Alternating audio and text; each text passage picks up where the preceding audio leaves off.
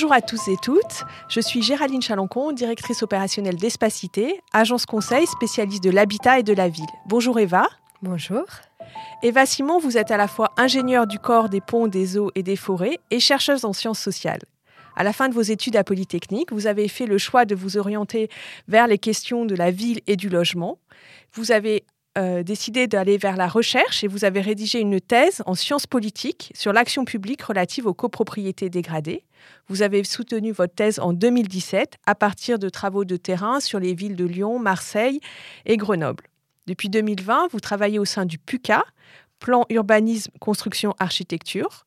C'est une agence interministérielle indépendante qui a pour but de faire progresser les connaissances sur les territoires et sur la ville et d'éclairer aussi l'action publique.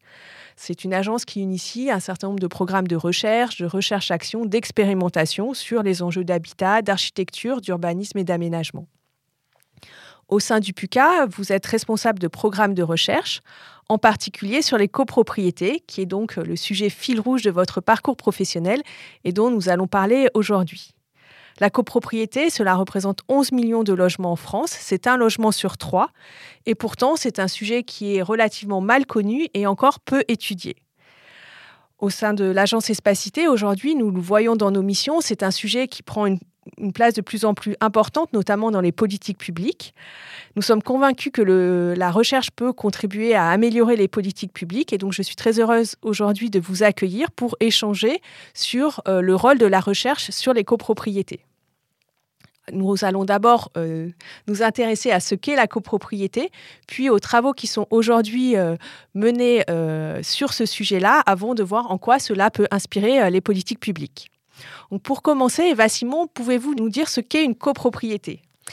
Oui, alors, la copropriété, c'est un espace bâti, un morceau de ville dont la propriété est partagée entre les copropriétaires. Donc ce qui va caractériser la copropriété, c'est qu'on a à la fois des espaces privés, qui appartiennent à un copropriétaire précis et des espaces, des parties collectives qui appartiennent à tous. L'image qu'on a classiquement de la copropriété, c'est un immeuble où chaque copropriétaire va être propriétaire d'un logement ou d'un commerce et tous ensemble, ils vont posséder bah, les cages d'escalier, la porte d'entrée, mais aussi les canalisations d'eau, euh, l'électricité, les murs et le toit. Euh, donc quand quelqu'un achète en copropriété, il devient donc à la fois propriétaire de son espace privatif et copropriétaire des parties communes.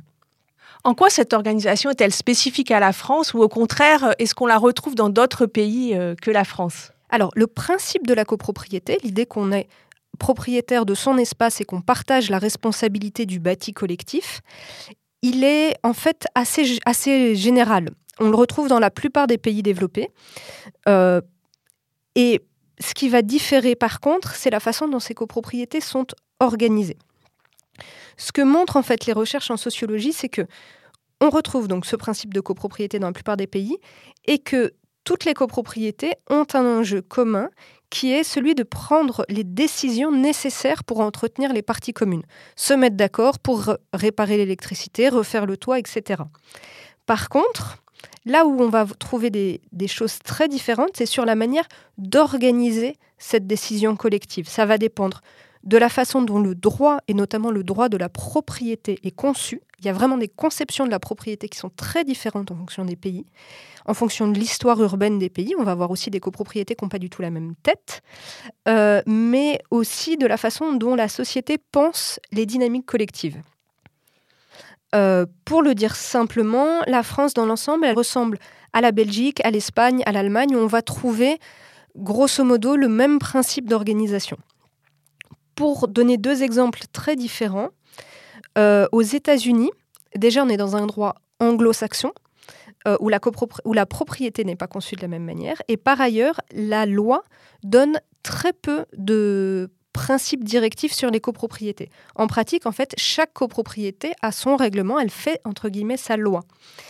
Et euh, ce qui fait que les règlements de copropriété sont très divers, ils peuvent aller très loin. Il y a eu notamment des scandales autour du fait de, de copropriétés qui expulsaient un propriétaire à partir d'un euro de retard de charge ou qui interdisaient aux gens de mettre le drapeau américain devant chez eux. Aujourd'hui, d'ailleurs, quand on regarde dans la recherche, en sciences sociales, euh, l'enjeu qui domine aux États-Unis, c'est l'enjeu de sécession urbaine, c'est-à-dire des copropriétés qui vont essayer de se retirer le plus possible des villes, voire du pays, qui vont essayer de payer notamment le moins d'impôts possible, qui vont développer leurs propres services, collecte des ordures, euh, aménité urbaine, sécurité, et qui vont voilà, se retrancher. En France, ce débat-là, il n'existe pas. Et par ailleurs, euh, la copropriété, elle est très organisée, euh, autour notamment de la fameuse loi de 65. Deuxième exemple différent, à Hong Kong, le, le, système, donc on a plutôt des grandes copropriétés sous forme d'immeubles euh, en tour. Et euh, le, système dominant, c'est euh, la gestion professionnelle des immeubles. Et en fait, on est dans un pays où la loi est organisée de telle manière à ce que quand un immeuble se crée, c'est un professionnel qui va le gérer et les copropriétaires ont très peu de choses à dire. Et on voit apparaître dans les débats publics puis dans la recherche tout un débat sur le rôle potentiellement bénéfique ou pas des copropriétaires dans la copropriété. Mais l'idée à la base, c'est plutôt que le copropriétaire n'a rien à faire dans la gestion de son immeuble. Alors qu'en France, on est totalement dans la logique inverse. Euh, la France consacre le droit de propriété, et donc c'est les propriétaires des parties communes qui sont les seuls légitimes pour décider, et le professionnel n'est là que pour les assister, mais ceux qui décident en dernier recours, c'est toujours les propriétaires. Et vous l'avez souligné aussi, une copropriété en France n'est pas forcément euh, un immeuble en hauteur, mais on peut aussi avoir ce qu'on appelle des copropriétés horizontales, à savoir des maisons qui sont quand même en copropriété. Je le souligne parce que c'est vrai qu'on a souvent l'image d'une copropriété qui est forcément euh, un immeuble en, hauteur, mais ce n'est pas forcément le cas. Oui, tout à fait. Il faut savoir que on a beaucoup de formes possibles pour la copropriété. On peut avoir euh, une série de petites maisons qui sont tous reliées ensemble, soit les rues en fait sont propriété de la copropriété, soit il y a une chaufferie commune. Euh, ensuite, on peut avoir bah, un, immeuble classique, mais on peut aussi avoir deux immeubles, trois immeubles, quatre immeubles, dix immeubles. On peut avoir des quartiers de ville entiers. On peut avoir des copropriétés de parking. En fait, ce principe de un espace qui est propriété de plusieurs personnes qui ont chacun un petit bout, il peut se décliner de plein de manières possibles. Du point de vue légal en France aussi, il faut savoir qu'il y a plusieurs systèmes juridiques sur les logements euh, en, immeuble, on va trouver surtout la loi de 65, qui est la loi la plus organisée. Mais on a aussi des systèmes plus souples, ce qu'on appelle les associations syndicales libres, euh, qui vont par exemple rassembler plusieurs immeubles entre eux. Et ça fait partie des sujets parce que d'un point de vue des politiques publiques notamment, il faut toujours penser, euh, et c'est rarement le cas, quand on parle de copropriété, à, penser aux deux façons possibles de s'organiser. Alors aujourd'hui, vous travaillez à, faire en sorte, effectivement, que la recherche se développe sur ce sujet. Est-ce que vous pourriez au préalable nous dire euh, aujourd'hui euh, quel est le panorama, hein, quel est l'état des lieux euh, de la recherche en France avant d'en venir au programme que vous pilotez? Alors, dans l'ensemble, et c'est vrai en France comme à l'international, il y a peu de recherches sur les copropriétés. En France, le sujet qui est le plus traité, c'est celui des copropriétés en difficulté. Et c'est un sujet qui, sur lequel les travaux concernent essentiellement les grandes copropriétés qui ont été construites dans les années 60 à 80. On sait très peu de choses sur les petites copropriétés, sur les fameuses copropriétés de pavillons dont on parlait tout à l'heure, ou encore sur ceux qui gèrent la copropriété au quotidien, c'est-à-dire les syndics professionnels ou les syndics bénévoles. Et par ailleurs, en pendant de, ce peu de recherche, la copropriété est aussi peu enseignée. C'est le parent pauvre des études d'urbanisme et des formations d'architectes. Et on se rend compte que même dans les formations immobilières, la copropriété reste moins enseignée que les métiers euh, d'agent immobilier, de, de gérant, etc. Et comment expliquez-vous aujourd'hui ce faible intérêt euh, des acteurs de la recherche pour la copropriété, ou en tout cas le fait qu'ils ne se sont pas encore beaucoup penchés euh, sur ce sujet jusqu'ici? Alors pour moi, il y a deux choses. Euh, déjà, les chercheurs en sciences sociales, ils vont avoir tendance à s'intéresser à ce qui pose problème. Or, la copropriété, c'est vraiment l'habitat ordinaire de la ville qu'on trouve bah, dans les centres-villes, dans les banlieues denses ou un peu moins denses. Et par ailleurs, euh, du point de vue des sociologues, la copropriété, ça apparaît comme une organisation qui est compliquée, qui est très marquée par le droit, la fameuse loi de 65. Du point de vue des professionnels du droit, la copropriété, ça apparaît comme un sujet compliqué, parce que très marqué par les dynamiques collectives, le fait de devoir prendre une décision en commun. Globalement, tous les chercheurs, c'est un sujet dans lequel il est compliqué de rentrer et qui voilà, apparaît comme posant peu de problèmes. Donc voilà, parce que la copropriété est devenue un problème, euh, à la fois l'action publique et euh, les acteurs de la recherche euh, ont commencé à s'y intéresser plus. Et c'est d'ailleurs dans cette logique hein, qu'au sein du PUCA, vous avez lancé un programme qui s'appelle Régénérer les copropriétés, connaître et comprendre les copropriétés pour gérer la ville durable. Tout un programme. Pouvez-vous nous expliquer quels sont les enjeux de ce programme que vous avez lancé l'année dernière? Oui, alors les enjeux de ce programme, c'est donc de comprendre les dynamiques de copropriété pour améliorer la formation et l'information de toute la chaîne d'acteurs. Ce programme, il est vraiment parti d'un constat partagé. Donc moi, j'ai commencé par interviewer les principaux acteurs, publics et privés de la copropriété. Il y avait un constat vraiment très fort qui était que le sentiment d'une très grande complexité du sujet et qu'il y avait vraiment besoin de, de matière grise en fait pour comprendre toute la diversité des copropriétés. Et donc, euh, on a décidé de mener des recherches qui soient en dialogue étroit avec les acteurs privés comme publics, parce que comme on a vu, les chercheurs, ils ont besoin d'aide pour rentrer dans la complexité des copropriétés, et à l'inverse, les acteurs, ils ont besoin d'être nourris de cette recherche. Donc, on a sélectionné euh, sur la base d'un appel à recherche six recherches qu'on peut rassembler en trois thèmes. Le premier thème, c'est ce que c'est qu'être syndic. Qu'est-ce que c'est que les enjeux du métier de syndic? Qui sont les gens qui, se, qui choisissent de devenir syndic bénévole? Quelles sont les difficultés que ces syndics professionnels et bénévoles rencontrent? Quelles sont leurs forces? Quelles sont les mutations actuelles qu'ils rencontrent? Le deuxième thème, c'est autour de la dynamique habitante. Quelles sont les dynamiques collectives dans les copropriétés Quelles sont les manières qu'on peut avoir de dépasser les conflits?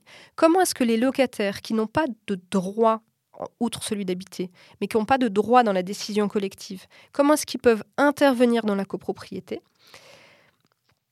Le troisième thème, c'est celui de la fabrique et de la transformation des copropriétés. Comment est-ce qu'on anticipe la gestion de la copropriété au moment de leur création? Comment est-ce qu'on rénove les copropriétés Et tout ça dans des, types de copropriétés très variés? Ça fait partie vraiment des, des forces de ce programme, c'est de... Nous, on a demandé aux chercheurs de ne pas travailler sur les grandes copropriétés des années 60 à 80 parce que c'est celles qu'on connaît. On leur a dit, quel que soit le thème, être syndic, les dynamiques habitantes, la fabrique, la transformation des copropriétés, il faut que vous alliez travailler sur ce qu'on ne connaît pas. Les pavillons, le petit collectif, les écoquartiers. Et on a des recherches qui, sont dans plusieurs régions en Île-de-France, en région Bretagne, en Normandie.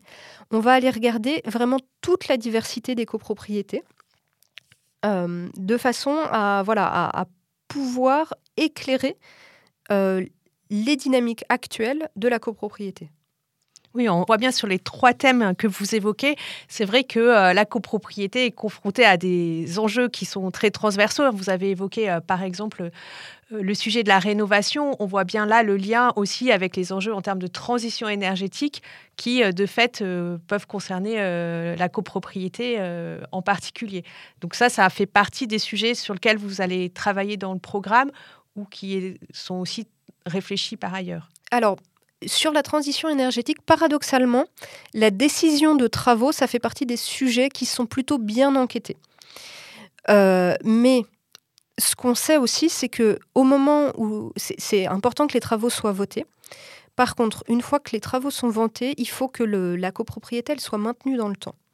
De 1 et de 2, avant qu'on décide d'entrer dans la décision de travaux, il faut que la dynamique collective elle soit présente pour permettre la décision. Et donc, euh, on ne travaille pas directement sur ce choix de rénovation parce que c'est ce qu'on connaît le mieux.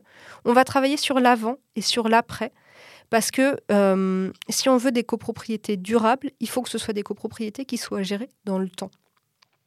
Le premier sujet que vous avez mentionné pour le programme de recherche, c'est le métier de syndic. Et là, on pourrait aussi penser aux enjeux du numérique qui euh, impactent forcément euh, ces métiers-là. Est-ce que c'est une question que vous abordez au, travers des travaux?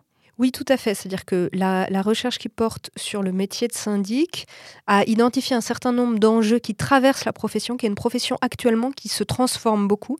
Et effectivement, le numérique fait partie des enjeux absolument cruciaux que l'équipe enquête. Et à ce sujet, euh, je, tiens à préciser qu'on est aussi, on a, on a comme partenaire euh, des syndics. Euh, donc la FNAIM notamment est partenaire officiel du programme. On a dans nos partenaires associés l'ANGC, donc l'Association nationale des gestionnaires de copropriété et l'UNIS. Et figure type de, des bouleversements du numérique, on a euh, donc non pas un syndic, mais un acteur de la PropTech qui se positionne sur l'accompagnement des syndics bénévoles, qui est Matera, qui est également partenaire officiel du programme. Donc, et ça, pour moi, c'est très signifiant parce qu'en fait, on sent que pour les acteurs du privé aussi, il y a un vrai enjeu à comprendre quelles sont les mutations actuelles de ce métier, qui est un métier très discret, qui se passe quand même essentiellement bah, en assemblée générale le soir. Donc, c'est des, professionnels qui se croisent au final pas tant que ça, qui peuvent exercer tout seuls dans des petits cabinets familiaux, dans des moyens groupes, dans des grands groupes, et qui sont traversés effectivement par les enjeux du numérique, par les enjeux de la transition énergétique, par les enjeux aussi de l'intérêt croissant de l'action publique en leur faveur, notamment on leur demande euh, de faire euh, la police autour des sujets d'habitat indigne. Donc c'est par le rachat aussi massif euh, de petits cabinets par des grands groupes. Donc c'est une profession qui se recompose actuellement et dont on sent voilà un vrai intérêt d'avoir des chercheurs qui se penchent sur ce qui se passe actuellement sur la profession de syndic et sur les syndics bénévoles. Vous avez évoqué euh, les partenaires euh, de ce programme et c'est effectivement important de souligner que c'est un programme très partenarial qui associe aussi des partenaires euh, publics et notamment des grandes agences parce que comme vous l'avez euh, souligné, en copropriété, on a aussi des questions, par exemple, d'habitat indigne, des euh, enjeux autour de copropriété qui se sont euh, fortement dégradés et qui aujourd'hui mobilisent de manière importante les pouvoirs publics, en particulier l'ANA est partenaire du programme ou encore la NCT, l'Agence nationale de la cohésion des territoires. Pourquoi est-ce que les acteurs publics sont-ils restés longtemps éloignés de la copropriété? Et pourquoi ont-ils finalement décidé euh, de, s'y impliquer? Alors, la question de la légitimité de l'intervention publique, elle s'est longtemps posée, ça a été longtemps un sujet de débat, du fait justement de la conception en France de la propriété privée, où donc c'est le propriétaire, ici le copropriétaire, qui est seul responsable de l'entretien de son bien. Le sujet de l'intervention publique en copropriété, il, est d'abord arrivé par les collectivités locales, donc par les communes, par les mairies dans les années 80, pour des sujets en fait assez divers, euh, liés globalement euh, à des, copropriétés dans lesquelles ça se passait pas bien. Euh, par exemple, à Grenoble, c'est des locataires qui ont saisi la commune suite à en fait, au constat de la dégradation de leurs biens. Euh, à Lyon, c'est plutôt posé la question de, la concentration de population en difficulté dans ce qui allait devenir en fait les prémices de la politique de la ville. Euh, et à Marseille, on a eu beaucoup la question de l'arrivée massive de pieds noirs qui avaient acheté sur plan et qui arrivaient dans des très grandes tours dans lesquelles en fait rien n'allait en termes de, fonctionnement du bâti. Euh, et les, communes, pour diverses raisons et de diverses manières, ont, décidé de se saisir de la question de ce bâti privé et ont interpellé l'État pour les aider à financer des interventions dans ces lieux. Euh, on commence à avoir à partir de 1994 des dispositifs dédiés. En 1996, les copropriétés entrent dans la loi. Mais ça reste des actions assez discrètes, assez ponctuelles. Il y en a quand même peu sur le territoire. C'est vraiment en 2012, avec le rapport Braille, que euh, on voit renaître un, intérêt pour la question des copropriétés qu'on va appeler dégradées et euh, où l'État va se positionner de plus en plus fortement autour de la question de l'intervention sur les copropriétés, mais toujours en accompagnant l'action publique locale. C'est-à-dire que si la commune ou l'intercommunalité ne veut pas intervenir sur une copropriété, pour l'instant, l'État ne fait pas la décision d'y aller seul. Par ailleurs, il y a une deuxième question publique, outre celle des copros dégradés, c'est celle de la rénovation de l'habitat. Et euh, on voit que l'État donc se saisit de la question de comment on rénove les logements. Il s'est d'abord intéressé aux logements sociaux. Ensuite, plus récemment, il s'est intéressé aux pavillons. Et euh, progressivement, on en vient à la question de comment est-ce qu'on va rénover les logements collectifs privés et donc comment est-ce qu'on va rénover les copropriétés. Et donc c'est vraiment par ces deux focales-là, les copropriétés dites dégradées et la rénovation de l'habitat que euh, la copropriété se retrouve aujourd'hui très fortement mise à l'agenda des politiques publiques parce que justement, euh, il y a aussi cette complexité que vous aviez soulignée tout à l'heure, qui peut-être, euh, il y a une question de légitimité, puis aussi une question de complexité qui rend plus difficile l'intervention publique que dans le logement social, par exemple, qui est beaucoup plus structuré tout de à manière fait. simple. Tout à fait. C'est vrai que, en fait, que ce soit le logement social ou le pavillon, il y a un seul propriétaire. Et donc, il suffit de décider ce propriétaire-là, de trouver des financements adéquats et hop, euh, on peut faire une rénovation, on peut transformer l'habitat, etc. En copropriété, il faut que l'assemblée des copropriétaires soit d'accord, puis ensuite il faut que chaque copropriétaire individuellement trouve une solution pour faire les travaux. Et il ne faut pas qu'il y ait un copropriétaire qui attaque la décision en justice.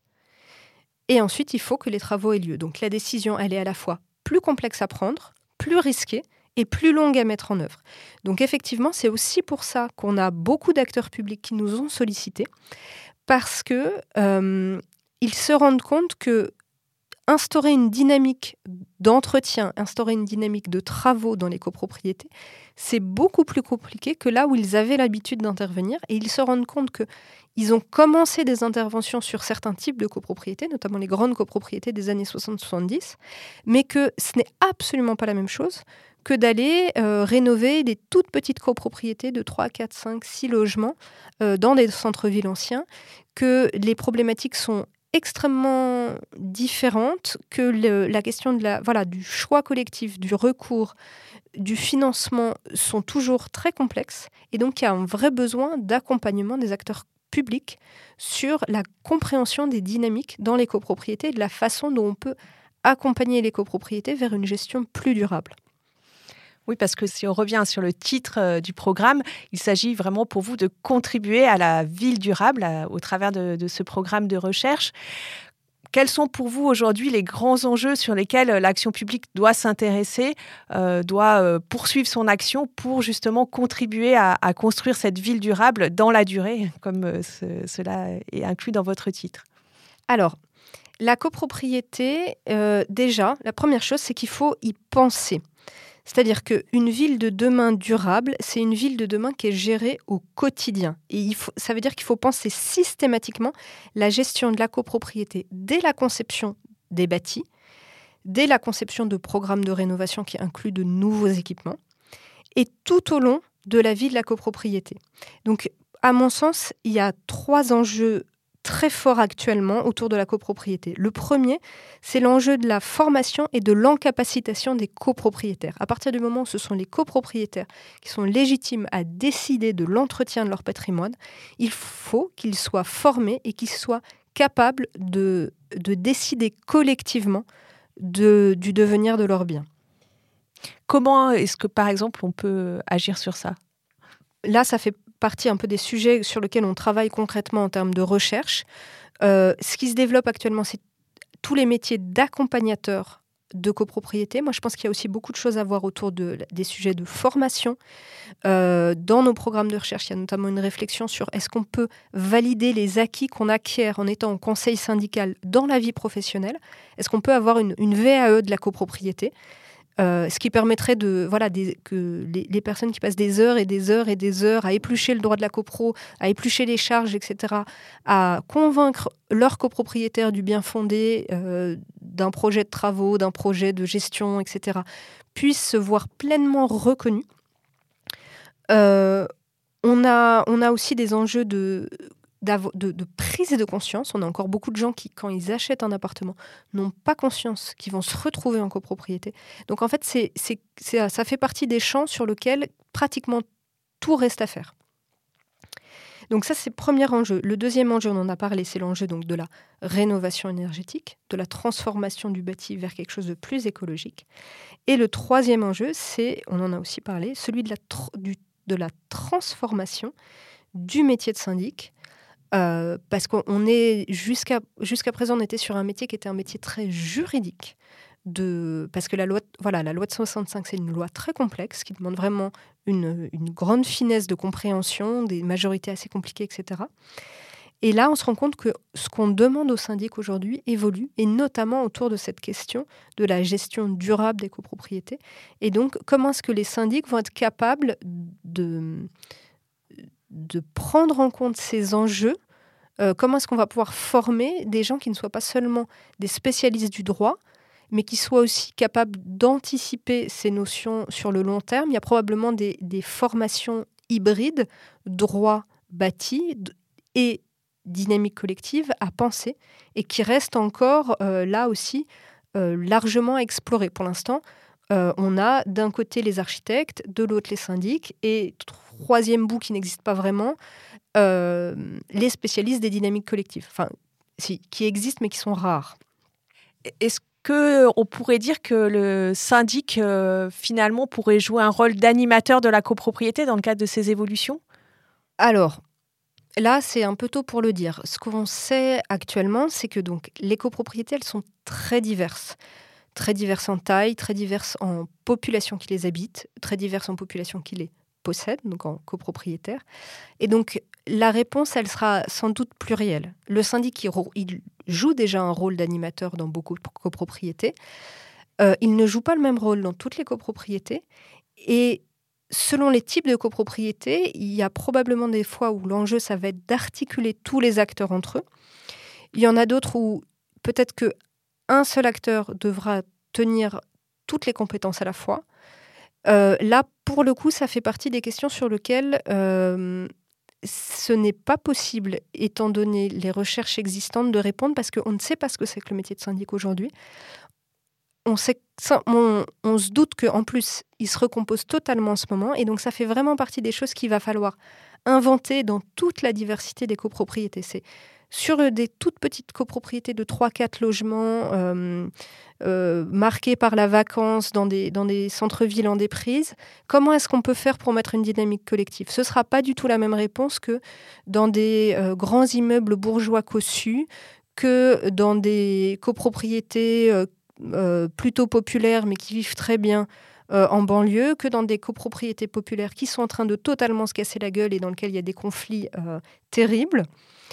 Euh, là, pour le coup, la diversité des copropriétés étant, très grande, la question de quel acteur est capable d'enclencher de, une dynamique de, de, ville durable avec quel partenariat, ça fait vraiment partie des questions sur lesquelles on a besoin de travailler, on a besoin de réfléchir, et c'est aussi pour ça qu'on a besoin de six recherches qui vont aller explorer un peu toutes les facettes pour pouvoir euh, anticiper la ville durable dans toute sa complexité dans cette notion d'anticipation, notamment, vous réfléchissez à ce que euh, cette dynamique collective, hein, dont vous montrez bien l'importance, elle soit le plus tôt possible.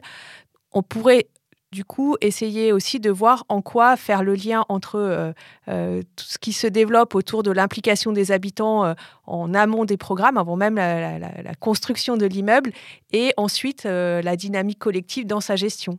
Oui, on a deux programmes de recherche qui s'intéressent vraiment aux copropriétés toutes nouvelles une autour de, des écoquartiers avec euh, à la fois les sujets d'un écoquartier, je dirais, modèle et des écoquartiers ordinaires, et l'autre sur euh, la ville ordinaire qui s'intéresse effectivement à comment est-ce qu'on lance une copropriété, comment est-ce est-ce qu'elle démarre en fait. Et cet enjeu, il est absolument crucial. On a l'intuition que euh, effectivement, une copropriété qui arrive à partir dans de bonnes conditions est une copropriété qui va être plus durable. Euh, mais cela reste à explorer. La question aussi du locataire euh, fait partie des sujets sur lesquels on a vraiment besoin de réflexion. Pour l'instant, dans la loi, le rôle du locataire, c'est pratiquement rien. il a le droit d'habiter et il a le devoir de payer ses charges. Est-ce que les locataires ont un rôle à jouer dans la dynamique? Sans doute, lequel, euh, toutes ces questions autour des dynamiques collectives, ça fait vraiment partie des choses sur lesquelles on a besoin d'être outillé pour pouvoir ensuite réfléchir à comment on peut y améliorer.